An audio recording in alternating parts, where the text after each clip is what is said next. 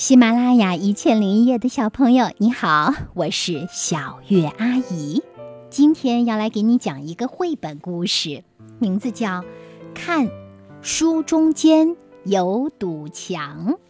这是魔法象图画书王国的一部作品，由广西师范大学出版社出版。这是一个很有趣的绘本故事。刚开始有个小家伙。扛着一个梯子。书中文字写道：“这本书的中间有堵墙，墙的这边是小家伙，那边我看到了老虎和犀牛。如果我没认错的话，应该是他们。”小家伙想：“这当然是件好事。”他准备爬上梯子，看看墙的另一边有什么。而墙的另一边，有老虎、犀牛、大猩猩。老虎正踩在犀牛的背上呢。接着呢，这个小家伙又弯下了腰。他在想，墙让书的这一边，这一边怎么样了呢？那边三只动物也在想。小家伙想。不受另一边的威胁，对，墙让书的这一边不受另一边的威胁。他想象中另一边是有威胁的，而另一边呢？老虎踩着犀牛，猩猩踩着老虎，他们已经很快就能够着墙的另一边了。可小家伙在想：是的，不受另一边的威胁，书的这一边很安全。可是，在不知不觉中，当他渐渐地登上梯子之后，如果你能看到书，就会发现，好像有水漫起来了。书的另一边呢，三只动物没站稳，猩猩、老虎快要摔下来了。小家伙还在想，另一边就不同了。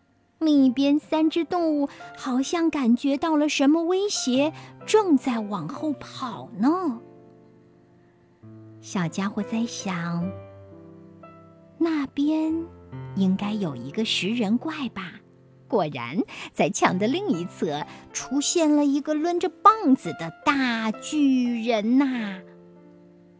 小家伙越爬越高，水也越涨越高。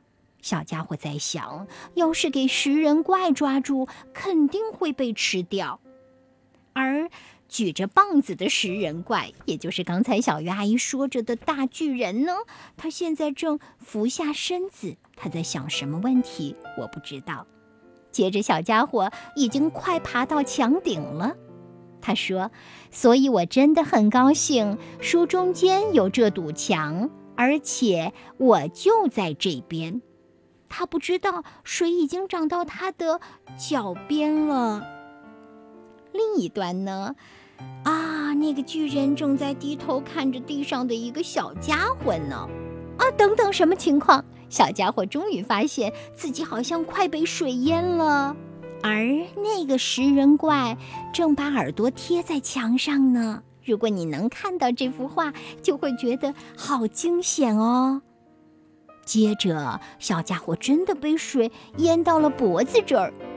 他说道：“树的这边不应该发生这样的事情，而那一边呢？食人怪正踩着他的大棒子，想要往上爬呢。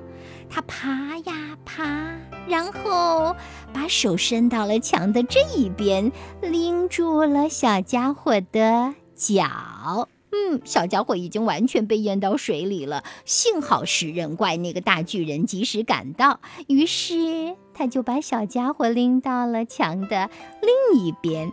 小家伙开心地说：“哇哦，太谢谢你了！”刚开始他觉得墙的另一边好危险，他觉得遇到食人怪可能会被吃掉，而事实上食人怪居然救了他。可是当他踩在地面上的时候，却还在想：“哎呀，完了，我到了树的另一边了。”因为他想象树的另一边是充满危机的。然后他指着那个巨人说：“你就是那个会吃掉我的食人怪吗？”哈哈哈哈！其实我是一个善良的食人怪。还有，你知道吗？书的这一边很好玩哦。呵呵呵呵快来，我带你到处逛一逛吧。憨态可掬的食人怪就笑眯眯的要带着这个小家伙到处逛一逛呢。而在小家伙原先所待在的那个地方。哎，如果你能够看到图，就棒极了。一只大鱼和一只小鱼，它们之间可能有故事要发生。你猜，大鱼把小鱼怎么了？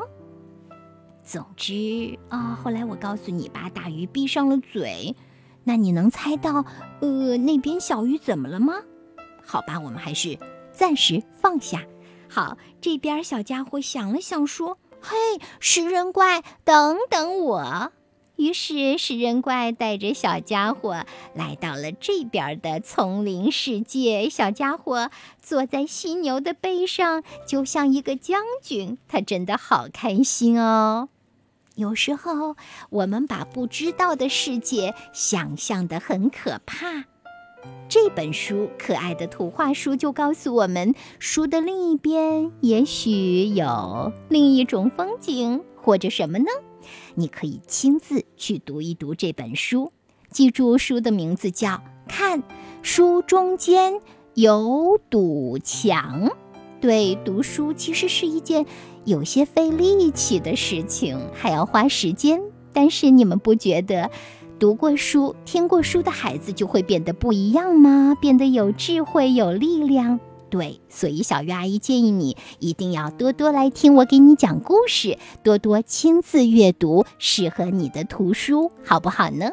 小鱼阿姨呀，在喜马拉雅及电台等各个平台上给大家讲了八千多个音频呢，都等着你来听。你可以搜索小鱼阿姨哦，小是春晓的晓，月呢是月亮的月，你记住了吗？好啦，谢谢你，祝你阅读愉快，晚安，宝贝。